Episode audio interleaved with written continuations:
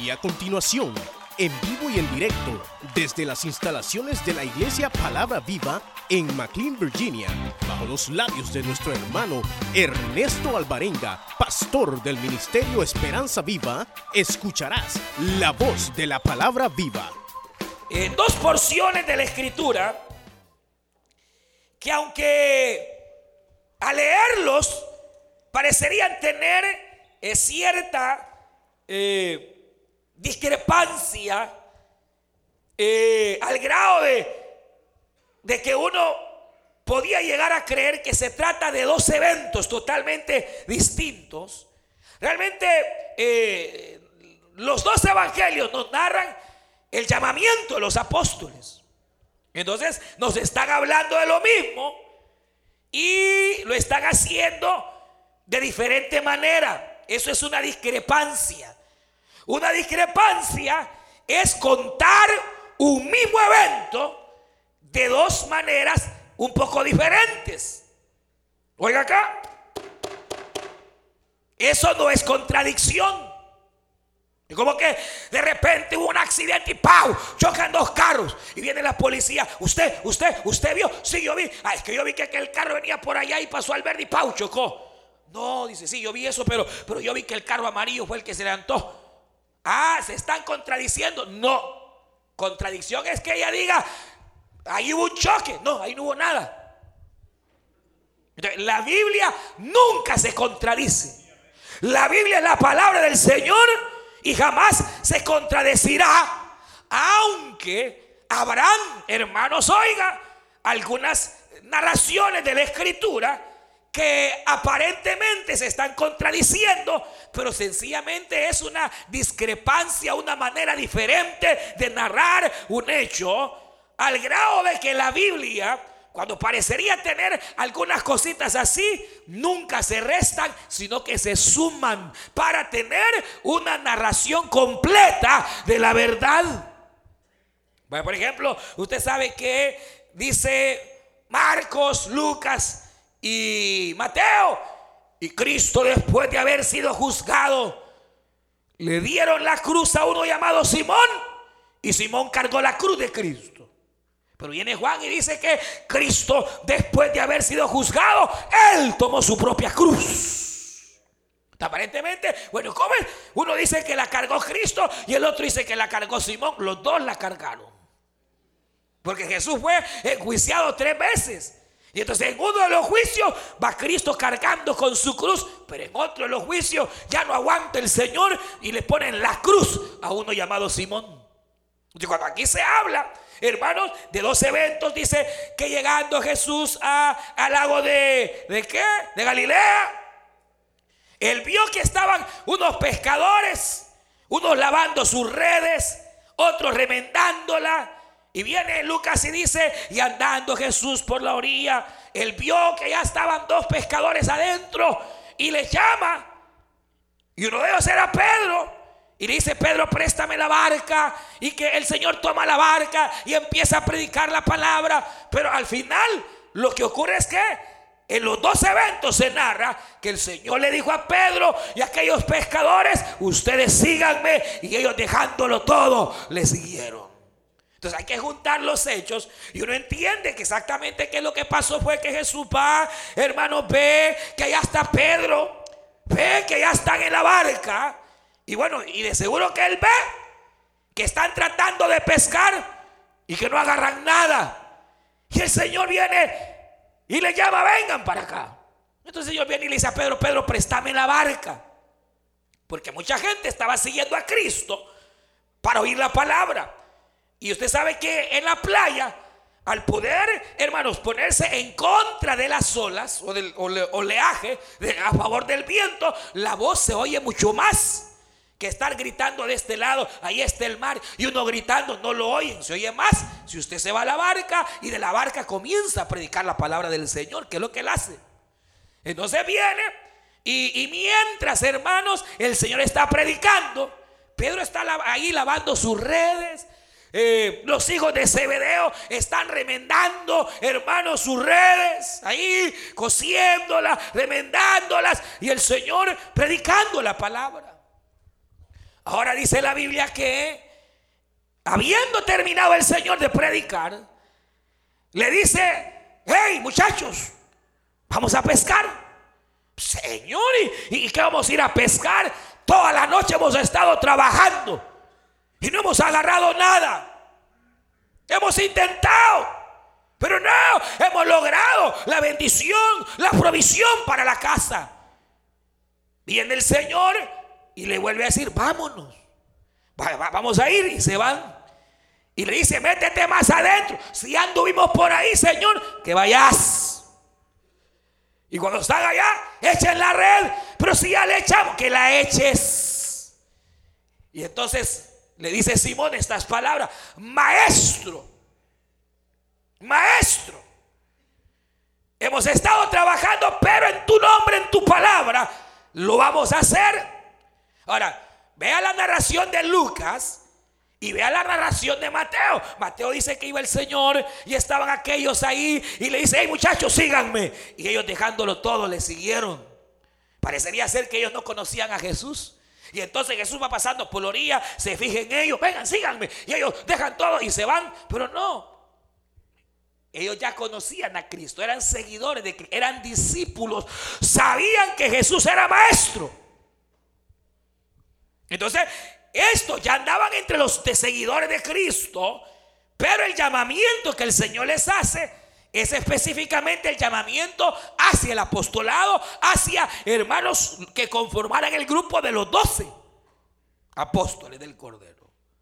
Entonces, eh, lo que me, llama la atención, imagínense, así se dan los dos eventos. El Señor va, eh, eh, Él le dice y los llama porque ve que están trabajando en vano, ve que hermanos están tratando y no logran nada. Y entonces el Señor pide la barca de Pedro él empieza a predicar, la gente oye el mensaje de la palabra del Señor y entonces después el Señor le dice, vámonos para adentro. Y ellos al ver, hermanos, aquella gran pesca, que dice la Biblia, mire, fue tan abundante que la red casi se rompía. Tuvieron que llamar otra barca para que llegara, hermano, y era tanta la bendición que la otra barca también estaba llena y parecería que no, no se acababa la bendición. Y entonces dice que cuando ven esto, el temor cayó en ellos. Y dice que sobre todo Pedro le dice al Señor, Señor, apártate de mí, porque soy pecador. De aquí, miren, esta narración yo encuentro varias cosas interesantes. La primera, que es una de las que más me preocupan, que uno puede ser seguidor de Cristo. Puede ser discípulo y no convertido, hermano. ¿Usted está seguro de su conversión? Porque Pedro ya andaba. Probablemente, hermano, ya Pedro había visto más de algún milagro. Bueno, eh, eh, eh, le hicieron un milagro tremendo. Que si, que si lo quería, yo no sé, pero le sanan la suegra. Yo no sé si, Pedro quería la sanidad en la suegra, pero se la sanan, hermano. Es decir, que ya, hermano, había visto la mano del Señor, pero no era convertido. Nunca había llorado, hermano, sus pecados. Hasta ese momento es que Pedro se convierte. ¿Cuánto tiempo andará usted quizás, hermano, ya en la fe, ya está vestido con uniforme y ni siquiera es convertido? Pudiera ser que nunca haya tenido un encuentro con el Señor, hermano. Es decir, aún ellos, pero los demás tal vez ya eran convertidos porque el único que confesó ahí sus pecados fue Pedro. Porque recibir a Cristo, hermano, no es, no es así como, como verdad, eh, se hace a veces que usted quiere recibir a Cristo, mm, no sé, venga, voy a orar por usted, repita, y como que el loro repitiendo. Eso no, no, no, eso no sirve, hermano. Recibir a Cristo implica el que uno sienta la carga de sus pecados y que se sienta pecador y miserable delante de Dios y que llegue al fondo de su alma a sentir que sin Jesús no puede seguir viviendo, sin Cristo no puede seguir avanzando en la vida. Y entonces uno llora sus pecados, se arrepiente de sus maldades y recibe a Cristo como Señor y Salvador de la vida. Y a partir de ahí comienza a caminar un rumbo totalmente nuevo. Eso es recibir a Cristo en el corazón. Hay jóvenes que eh, nacieron en el Evangelio, hermano. Yo nací en el Evangelio. Pero tuve, tuve mi día de mi conversión. Yo nací en el Evangelio. Me bauticé a los 10 años. Pero recuerdo que más o menos a los 14 años yo no quería poner un pie en la iglesia. Obligado me llevaban. Y era bautizado.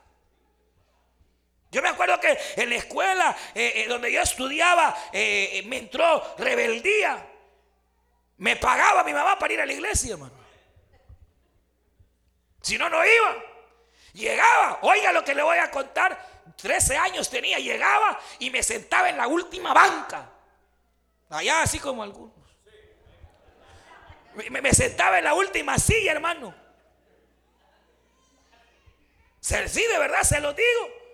Y era bautizado. Me, bauticé a los 10 años. Y a los 13 años, hermano, me pagaban para ir a la iglesia. Me llegaba y me sentaba en la última banca. Más que mi, mi, mamá en esos días andaba en el primer amor, hermano. Todo el día teníamos que estar en la iglesia.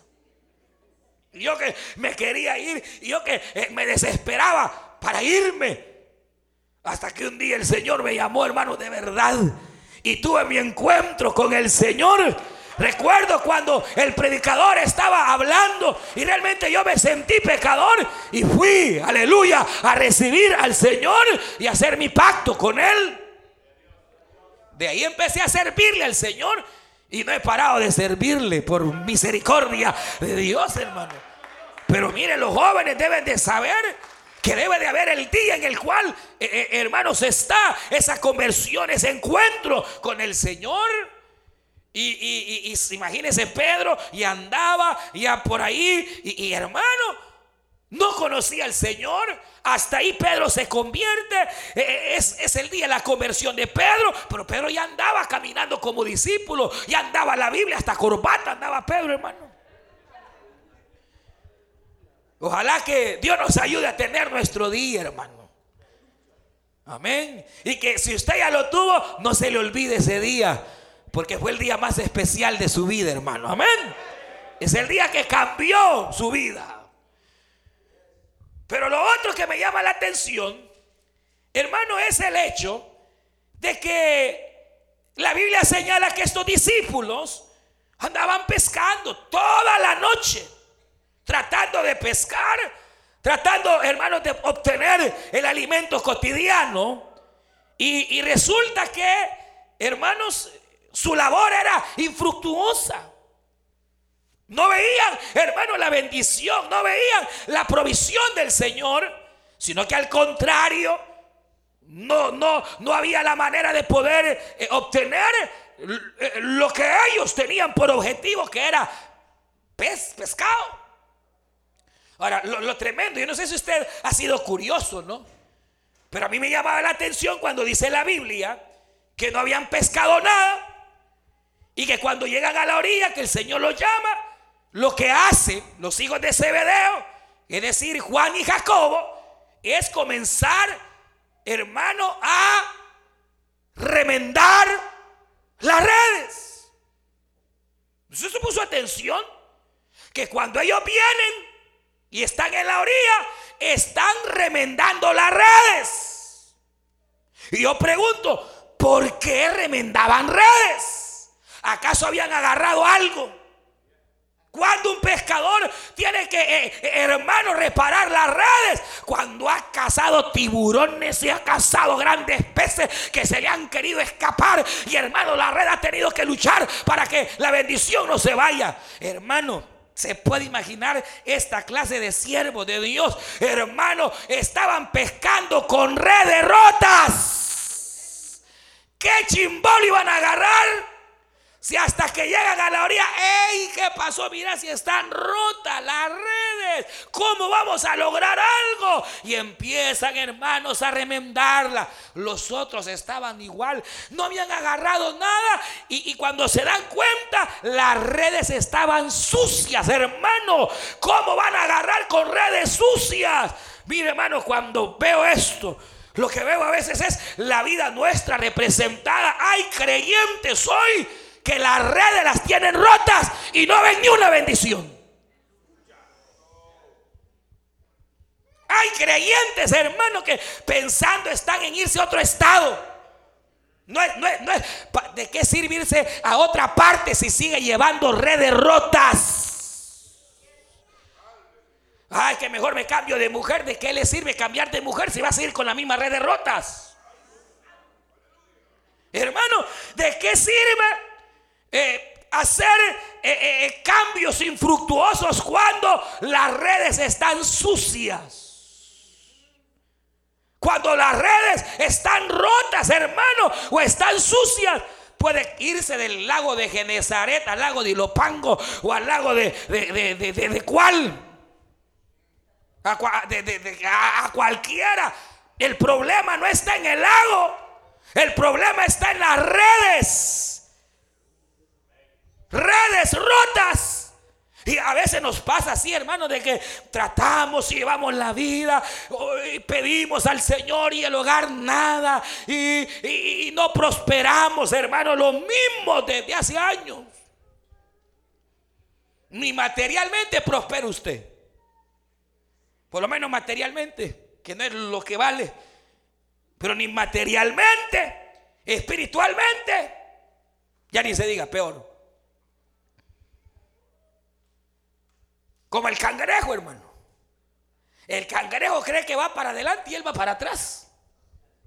Y así le pasa a muchos creyentes, hermano, que, creen que van para, para adelante y van cada vez peor. Y cada año que pasa, menos creyentes. Y cada vez que pasa, para atrás van caminando en lugar de ir hacia adelante. Mi Biblia, yo no sé la suya, pero mi Biblia dice que la vida del creyente es como la luz de la aurora que va de aumento en aumento hasta que el día es perfecto.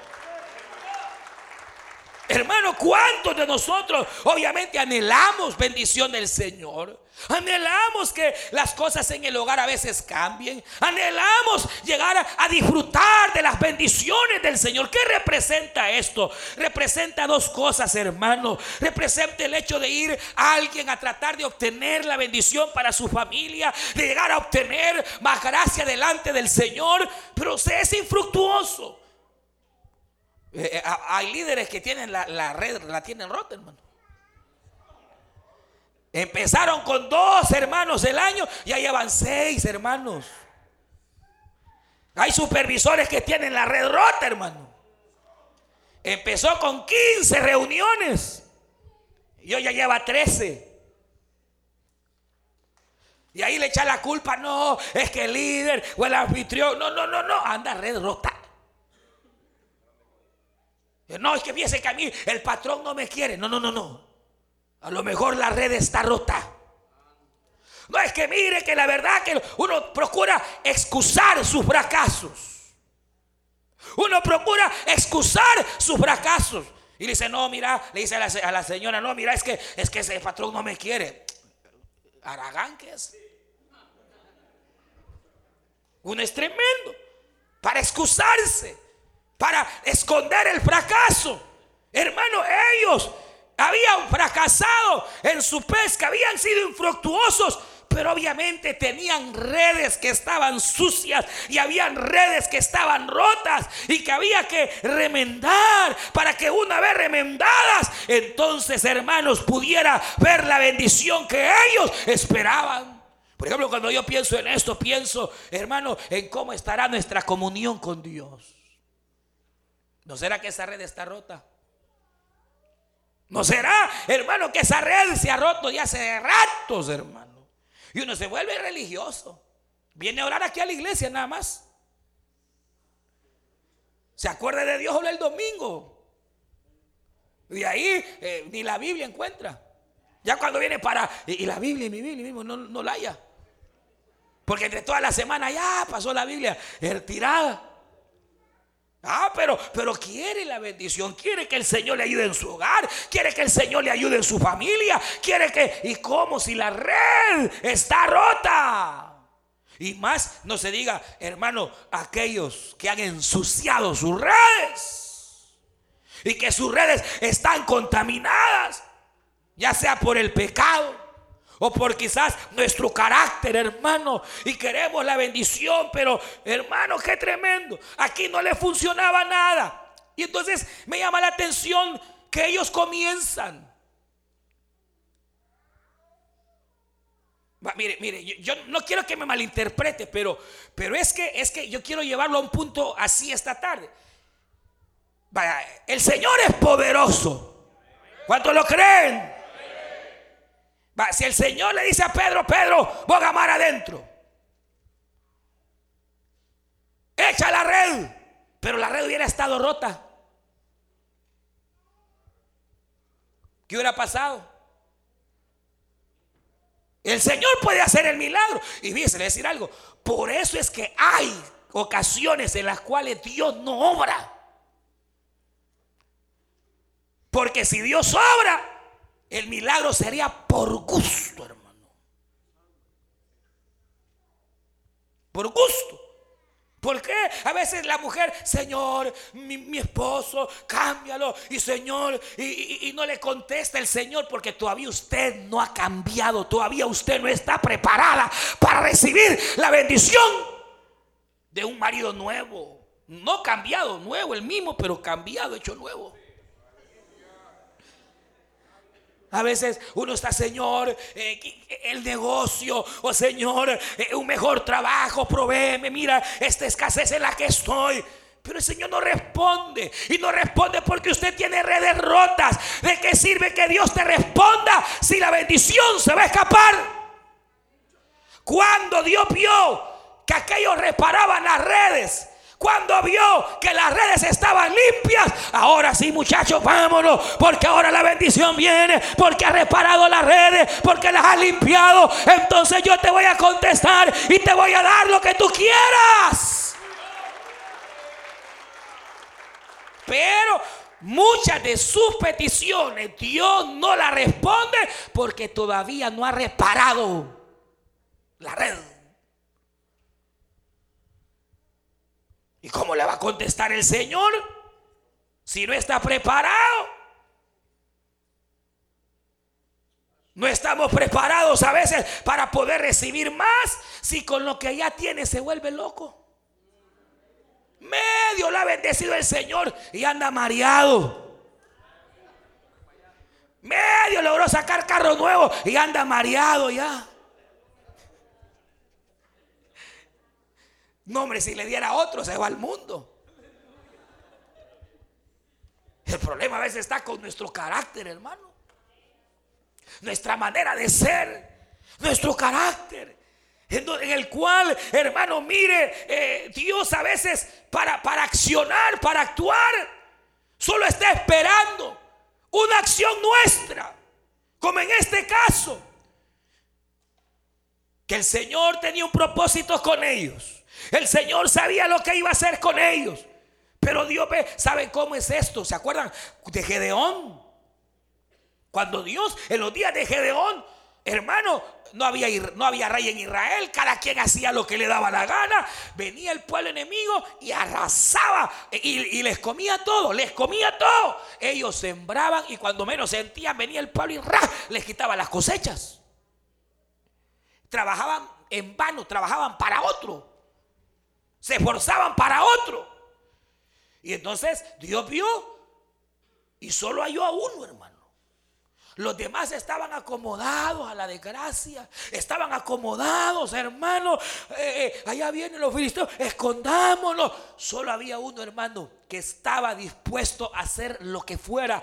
Él lo único que sabía era que al menos podía esconder en la era la bendición. Y dice la Biblia que ya estaba Gedeón tratando de hacer algo. Estaba tratando, hermanos, de guardar la bendición. Cuando el ángel de Jehová se le apareció y le dijo, Gedeón, varón esforzado y valiente, el Señor está contigo. Y Gedeón le dice, ah, Señor, pero ¿cómo el Señor va a estar conmigo si mira que nos están llevando el diablo? Jehová ha visto, ha visto, ha visto el Señor que por lo menos estás accionando, tratando de, de remendar las redes. Ah, es que mire, hermano, usted porque no sabe cómo es mi mujer y yo la quisiera cambiar. Empiece usted a preparar sus redes. Trate usted de cambiar. Ah, hermano, sea más gentil, sea más, más, más tierno. Y vea que usted está reparando su red. Pero ahí está que no se hablan. ¿Cuánto tiene de no hablarle al marido? Separados duermen. Y quieren la bendición. Ah, que usted no sabe cómo me tiene de resentido. Comience a reparar la red. Usted misma confiese, aleluya, perdone, aleluya, confiese su falta y la del marido empiece a tejer la red y probablemente cuando el Señor vea que la red ya está lista, entonces va a pescar al marido que quiere el mismo, no otro, el mismo. Pero, pero mire, mire que es tremendo. Porque a veces, hermano, eh, lo que Dios está esperando. Por ejemplo, eh, usted recuerda, y último caso, pero me llama la atención cuando, cuando los días de Josué, que hermanos, el pueblo de Israel tenía que enfrentar el Jordán. Fíjese, dos cosas ahí, mire, dos cosas. Una, ya el pueblo había llegado a la Canaán. Y cualquiera se conforma, no, si este pedacito de Canaán, ya estamos en la tierra que Dios dijo. No, no, la idea era ir más allá poseer toda la Canaán. Pero Moisés se muere. Y entonces viene, Dios le dice a Josué, mete al pueblo. Y entonces dice que Josué viendo el Jordán, esto está difícil, dijo Josué. Y dicen que allá atrás está Jericó con sus grandes muros. Aquí está tremendo. Y entonces Josué le dijo al pueblo, miren, ahí está el Jordán. Ahí están los muros de Jericó. El Señor ha prometido que nos lo va a dar. Así que vamos a hacer algo. Yo soy el primero, dijo Josué, y ustedes me van a seguir. Santifiquémonos delante de Dios santificados hoy, dijo Josué. Y entonces mañana veremos la gloria de Dios. Mañana Dios hará maravillas, pero hoy, hoy, santifiquémonos, hoy, santifiquémonos. Y mañana Dios nos mostrará su gloria. Y dice la Biblia que Josué se metió al campamento e hizo que todos los israelitas se santificaran. Y entonces después de tres días de estarse santificando, salieron hermanos allá al encuentro de la batalla. Y hay un versículo que dice, y entonces Jehová Dios habló a Josué y le dijo, Josué, no temas, porque desde este día yo voy a engrandecerte y voy a bendecirte. Y el pueblo sabrá que como estuve con Moisés, también estaré contigo. Donde quiera que vaya, yo iré. Lo que tus pies pisaren será tuyo, Josué. Nadie te podrá hacer frente porque yo estaré contigo.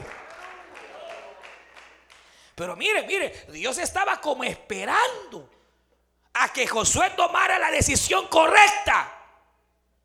Y entonces Josué envía a santificarse el pueblo. Pero yo quiero explicarle a usted qué significaba en aquella época santificarse. Santificarse significaba primero lavarse sus ropas, ir al río y lavar la ropa. Que en el sentido espiritual es nuestra vida cristiana. Porque de repente andamos manchas. Usted de repente se le pegan manchas y andamos.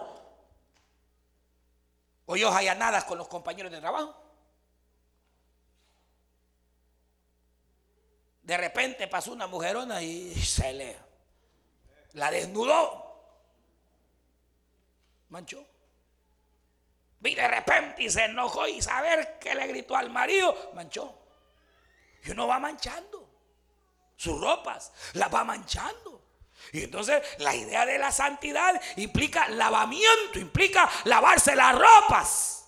Pero además implicaba tener que estar tres días con la mujer y los hijos. Ay, Señor, dice usted, tres días. Sí, la idea de Dios era que se estaban en familia y se santificaban. ¿Y qué es santificarse en familia? Es ministrarse. Pedirse perdón.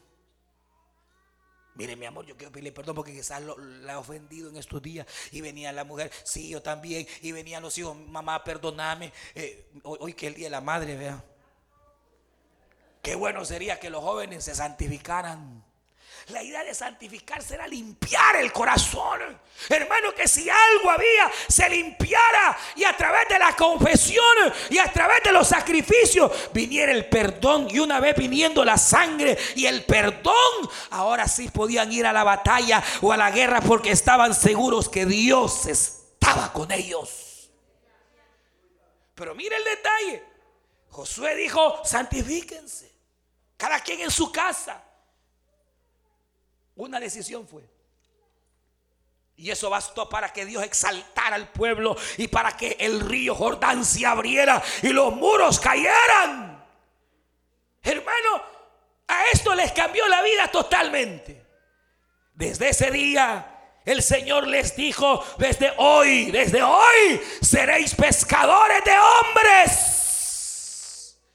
Y dice que dejándolo todo, siguieron al Cristo de la gloria y se convirtieron en los apóstoles del Cordero de Dios. Pero ¿qué tal si ellos dicen no? No voy. ¿Qué tal si Pedro le dice, no, no, no, no te presto la barca? ¿Qué tal si en lugar, hermano, de remendar las redes, las dejan rotas? No hubieran visto la gloria del Señor, pero ellos accionaron. Mira, hermanos, es que hay cosas, hay cosas que a veces solo Dios está esperando que usted tome la decisión, tome la decisión correcta. Le decía a los hermanos de la mañana que hay muchos de ustedes que Dios los va a bendecir grandemente. Hasta que quiten esa su página chuca que tienen, hermano. Donde salen hasta disfrazados ustedes ahí todos raros. Hasta que deje ver esa novela chuca que ve. Dios la va a bendecir. Hasta que deje de juntarse con esos compadres que lo ponen mareado. Entonces el día que usted se defina y tome la decisión correcta, Dios abrirá el río, aleluya. Le bendecirá con tal cantidad de peces que tendrá ya, mire, ya no va a andar pidiendo prestado que ni le alcanza. Va a tener tanto en la barca que usted le va a dar a otros y le va a dar a otros y va a dar a otros y va a dar a otros y va a dar a otros porque el Señor lo está bendiciendo. Pero porque usted ha tomado la acción de remendar las cosas. Mire, un hombre, le voy a contar de un hombre y va a terminar que ese hombre robaba, mentía, enganchaba a la gente, se abusaba de la gente. Pero un día conoció a Jesús. Él era chiquito, así como yo, pero pequeño, saqueo. Era publicano. Pero él quería la bendición para su casa. Él quería conocer a Jesús. Y dice la Biblia que oyó que el Señor iba pasando y se encaraba en aquel sicómoro. Y cuando va Jesús pasando, él creía conocer a Jesús, ya Jesús lo conocía. Y le dice, saqueo. Casi se cae. Vete a tu casa, porque esta noche llego. Ay, aquel se fue feliz y le fue a ordenar la casa al Señor. Y yo me imagino que aquella mujer y los hijos limpiando la casa, hermanos, arreglando lo que había que arreglar. Y cuando llega el Señor, le da grande salvación. Pero ¿qué le dice Saqueo? Señor, he reparado mis redes. Al que le robé, le devolví. Al que ofendí, le fui a pedir perdón. Ya le pedí perdón a mi mujer por malo. A mis hijos también ya les pedí perdón reparando redes. No, si por eso la casa de saqueo. Dios la bendijo, hermano, con toda gracia y bendición, porque Dios es bueno. Pero no le va a dar la bendición en saco roto. No, es que yo así soy, ese es mi carácter y así voy a morir. Muérase así, pues. Toda la vida se le está yendo la bendición por ahí. Por mentiroso, porque no, no, hace nada sin mentir. La mentira le está robando la bendición. La lengua. Si es que se harta vivo, no hay hermano que no se arte vivo. Y Dios quiere bendecir, pero por su lengua. Satúrese la olla, hermano. Repárese. Un nudo ciego, hágale. Y entonces Dios va a empezar a bendecirla, a bendecirlo, a bendecirlo.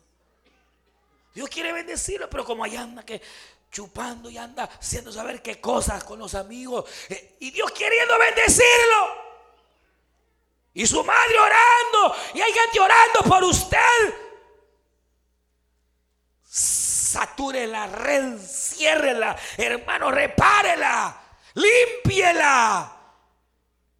Ellos la limpiaron con agua, nosotros podemos limpiarla con la sangre del cordero.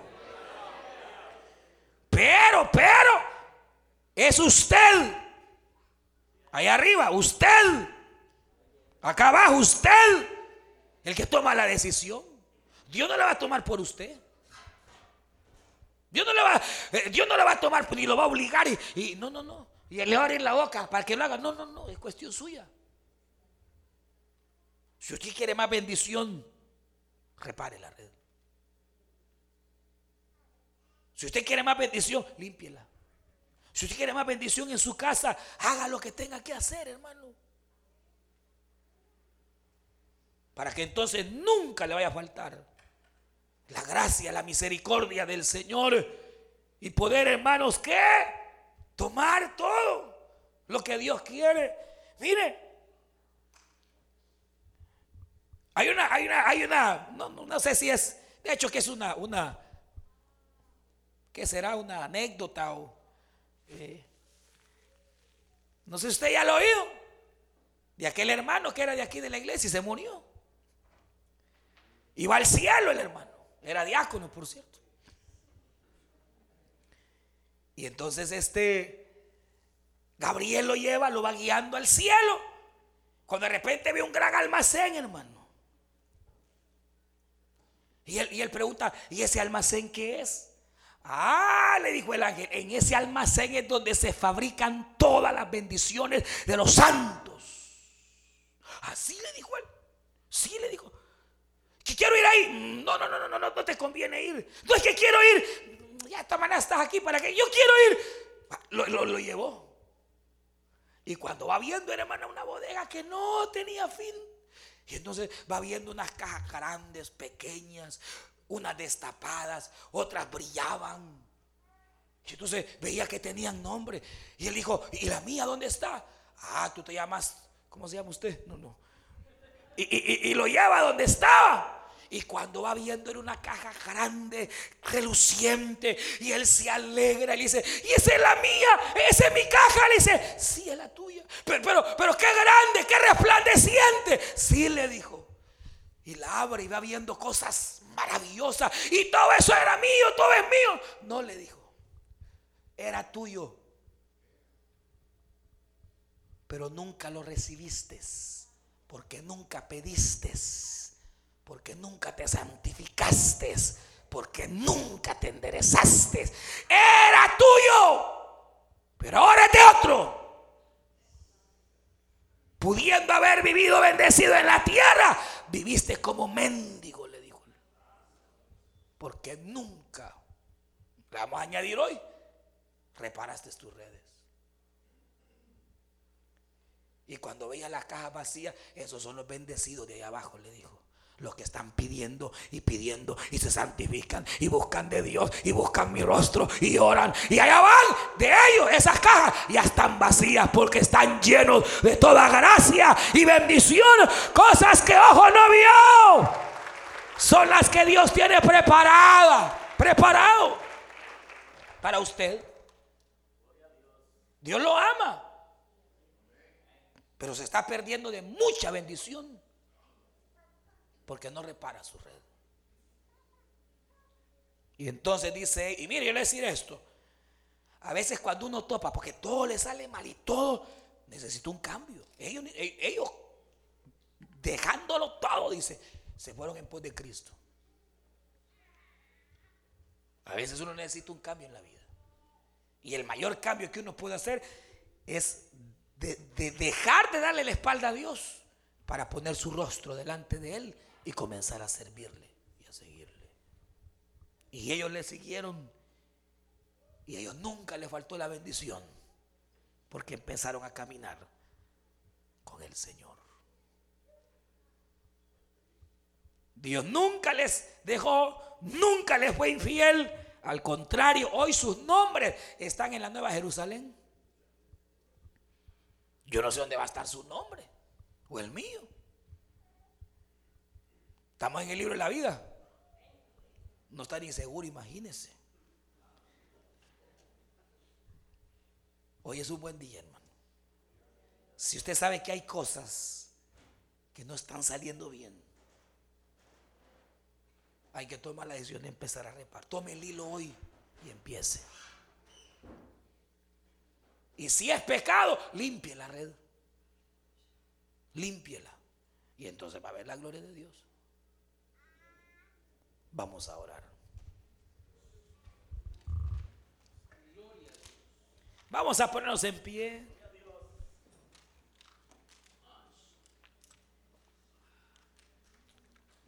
Bendito el nombre del Señor.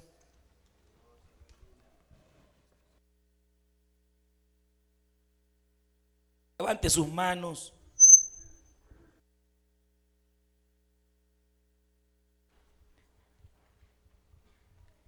El Señor y Él solo está esperando que usted tome la decisión correcta. Seguir como está hasta hoy. Cristiano frío, abrumado. Oh, o empezar a caminar con Dios. Dejar las cosas que hay que dejar. Enmendar su carácter Quizás tener que limpiar nuestro vestido. Aquí estoy, Señor. Usted escuchó el mensaje restaurador de Jesucristo desde las instalaciones de la iglesia Palabra Viva en McLean, Virginia. Si este mensaje ha sido de bendición para su vida y necesita oración, contáctenos al teléfono 571-633-0469. 571-633-0469. Que Dios le bendiga.